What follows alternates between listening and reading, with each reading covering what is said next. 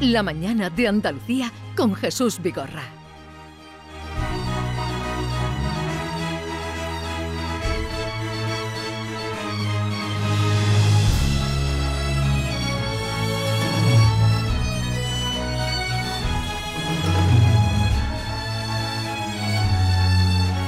Señoras y señores, querido público, llega el momento de la Andalucía de, de, conocer la Andalucía de Bernardo Ruiz, la Andalucía de Bernardo. Buenos días. Buenos días, Vigorra. ¿Qué tal estás? Fantásticamente bien, como de costumbre.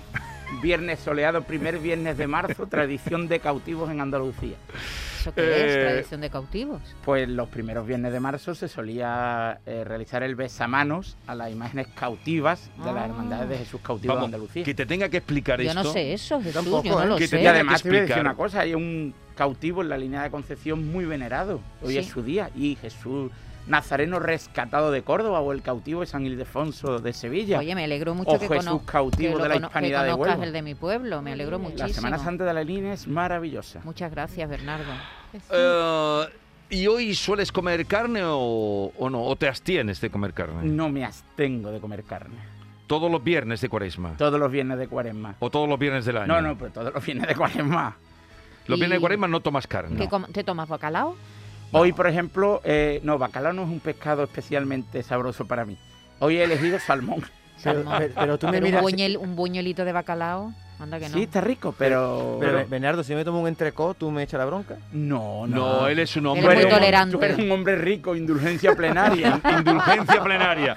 Oye, ¿de qué eh, nos vas a hablar hoy? ¿Qué Andalucía nos vas a mostrar? Pues un- una tradición perdida muy curiosa, ¿no? Y concretamente en la Sierra de Lújar, en una pedanía de Órgiva que se llama Olías, que se enclava a 735 metros de altura y durante los dos últimos siglos había unos olivos comunales que regalaron los eh, habitantes de la localidad a la Virgen de Gracia.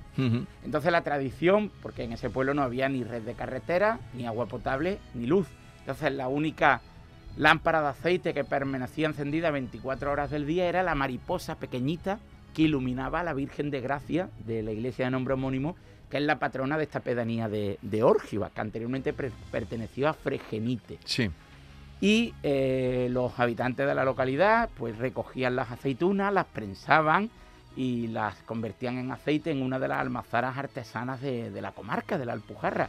Esta tradición se perdió hace aproximadamente unos 10 años, Jesús, por la progresiva pérdida de población de la localidad. En Olías a, a día de hoy solo viven regularmente dos personas. ¿Qué me dices? Sí, solo viven dos ¿Y personas. el resto son Ya- casa- ca- casas abandonadas o la gente va en verano? La gente acude los fines de semana en verano, pero hay algunas ya eh, casas en situación de, de abandono, ¿no? Y es muy curioso porque a día de hoy solo viven dos vecinos, ¿no? Y son un agricultor jubilado y un pastor de ovejas y cabras. Es decir, en la localidad hay más animales que personas.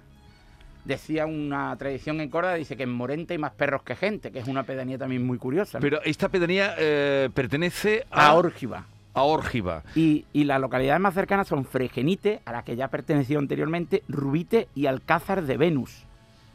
Alcázar de Venus, así Pero, se pero hay más olías. Esta será olías de algo. Hay una en Málaga, sí. Hay Sí, una en Málaga. una en Málaga, pero esta, esta pertenece, como no es una localidad, nunca ha sido independiente, Sí. pues entonces al pertenecer a Orgiva puede producirse eh, nombres de diferentes... Mm. O sea, que pueden cohabitar y coexistir. Y, y esa tradición que esa tradición dices que perdida, que se perdió, la tradición Se de la perdió, mariposita. Efectivamente, por la mariposa de aceite se perdió, pero es muy curiosa porque, ya, como te comento, hasta los propios eh, lugareños se encargaban del cuidado de los olivos comunales, que a día de hoy continúan siendo comunales, ¿eh? no, pero recogen la, recogen la aceituna los primeros que, Que llegan. que efectivamente, ¿no? Y, y hoy precisamente eh, eh, debemos recordar a Josefina Sánchez, porque Josefina Sánchez era una persona, falleció recientemente con 92 años, eh, a día de hoy su familia está establecida en Almería, en María Victoria, que es una prima más cercana, que es la que nos ha narrado esta historia, que es muy curiosa, a la que hemos, eh, con la que hemos contactado para recuperar esta, esta tradición, pues esta señora, Josefina Sánchez, fue la encargada de construir con sus propias manos y con sus propios medios la sacristía de la iglesia de la Virgen de Gracia, porque Olías no disponía de párroco propio. Sí. Entonces, no estaba muy regulada la- la- el propio templo, ¿no? Bernardo, ya tendrán agua, ¿no? Sí, sí, sí. Sí, Oh, sí. claro, Ya, hombre, ya No, con- pero es que es que estoy viendo noticias del 2011, 2012 y no tenían agua. Es decir, no, que, ya- que es reciente, no, no hace muchos no, no, no, años no, que tienen no, no. agua. No, no, y además, y la carretera también es muy reciente. Es decir, el siglo XXI el único sendero era de tierra. ¿Y tú has estado por allí hace mucho? Yo estaba en la comarca de Alpujarra, pero Olías confieso que no conozco. Me descubrí esta historia muy curiosa, contacté con María Victoria, hablé con José, que es otro vecino que,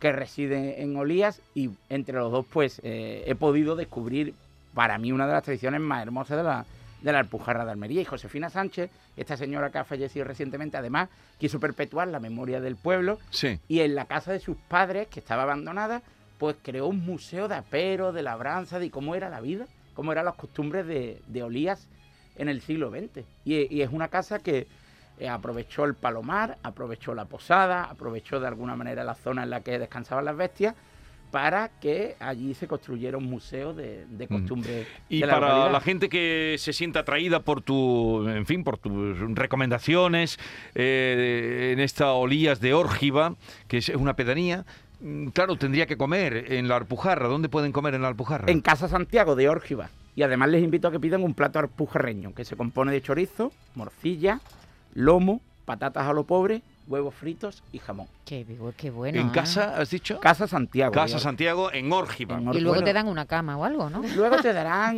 un medidor de colesterol. Pero Te hacen un análisis de sangre y te mandan No, a pero, caminar. pero una camita, no me digas tú que no. Una sí, camita. la Alpujarra además es un sitio maravilloso. ¿Qué, qué pueblo, ¿Qué pueblo recomendarías en la ruta, una ruta por Yo, la fíjate, Alpujarra? yo no, yo no, eh, bueno, yo, yo, eh, Pitres es una localidad que para mí es de las más bonitas de Andalucía. Portugal es otra joya, Mecina Bombarón, es decir, la No Alpujarra. había oído nunca lo de Mecina Bombarón. Eh, tampoco. Pitre sí, Mecina Bombarón no. ¿Y Sí, cuál es la otra que has Portus. nombrado? Pues tampoco. Y después Pa- Pampaneira, Pampaneira es- Capileira, que son sí, muy famosas, son las más turifica- Bubión. turistificadas, Bubión. ¿Y es cierto que si subes a Treveles estás en el pueblo más alto de España?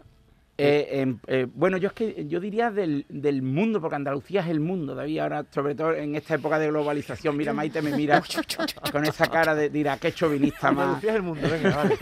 Poco chauvinista te ha quedado, sí. Sí. ¿Tú no Eh, tienes la medalla Andalucía? ¿Tú Ni no la- tienes la ni medalla? la quiero, Maite, ¿Cómo que no la quieres? No, porque si no sería famoso y yo no quiero ser. Vale. Ir a los eh, sitios que lo entonces, traten como y, y la, y la cualquiera. parte, la parte otro. almeriense de la Alpujarra, ¿te gusta? es o- la que, es la, eh, mira, es la que menos conozco, es la menos turistificada y creo que es la más auténtica y más virginal.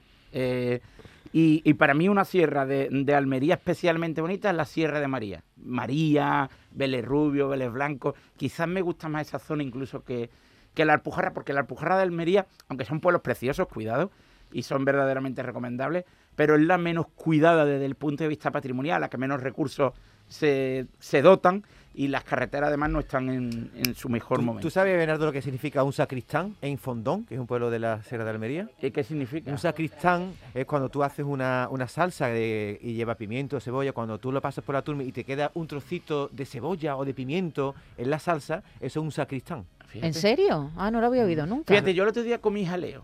¿Jaleo ¿Qué qué es es? jaleo? Sí, lo, lo hablamos en nuestro programa. Jaleo era una comida típica de la Alpujarra de Granada. El otro día cuando regresé del puente de viaje por trabajo, eh, había en la, en la nevera había una berenjena un poco pocha, un, un calabacín, y reuní todas las verduras, cebolla, tomate, pimiento, Un pisto. alcachofa y un poco de patata. Todo estaba ya... Y hice un sofrito y después lo, lo aderecé y creé una salsa. Entonces comí un Ah. guiso de patata con diferentes verduras. Ujú. Y me dijo mi mujer, ¿esta qué comida es? Digo, esto es un jaleo. ¿Y estaba es- bueno? Para mí sí, para mi mujer no. ¿No le gustó? No, es que a ella no le gusta la, a ella no le gusta la verdura. La Oh, verdura no se pierde gusta. un mundo, se pierde un Se mundo. pierde un mundo, coincido. Eh, no teníamos, sí, vamos a poner una canción muy bonita No de Carlos. Cano, a ver si la encontramos. Eh, y si no la cantas tú, Bernardo, la contraviesa. No, yo no sé Venga, yo te voy diciendo la letra y No, tú la vas yo no- cantando. yo no sé cantar. Voy, venga, en esa- vamos a... No, no, no, no. En, Voy esa, por la contraviesa, caminito de Granada. en esa trampa no intervengo. Fíjate, ya está aquí. Ahí está. ¿Será posible? Qué gran, qué gran realizador, operador de sonido. Pero me ha tenido asustado hasta este momento, me ha tenido con el es- alma en vilo. Es una persona que además le gusta que se genere intriga. Voy por la contraviesa.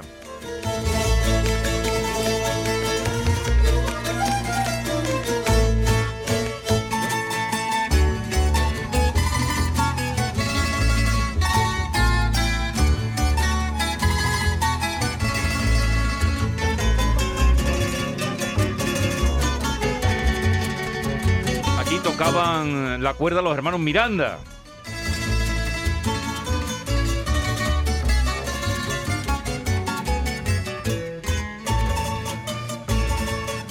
Voy por la contraviesa encima Sierra Nevada.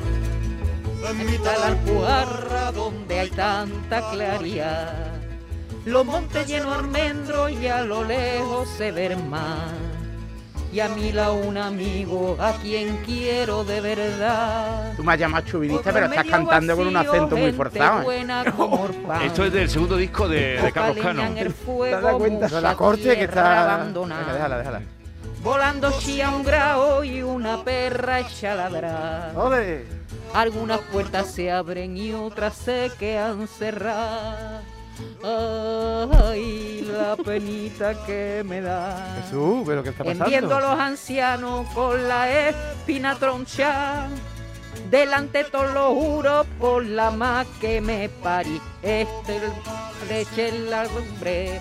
Esta tierra de subir. ¡Qué bonita! Bueno, pues esta, eh, esto era del segundo disco de Carlos Cano. Todavía mm, no sé si, si ya había sacado la murga o no. Eh, o, del- o es del mismo disco, No, este es de ser? disco, este es de disco. Sí. Este es de este disco. Sí. A la luz de los cantares se llama. Oye, A ¿sabes la que luz de los Maite cantares. ha dejado callado a Bernardo, Maite? Eso no lo consigue nadie ni su mujer. Bernardo, quédate, quédate con nosotros que te voy a presentar ahora una pareja de artistas Tus deseos extraordinarias. son siempre orden. Porque tú siempre que vienes procuramos sorprenderte con algo y, y, en fin, que ahora vas a ver, te voy a presentar quiénes están con nosotros.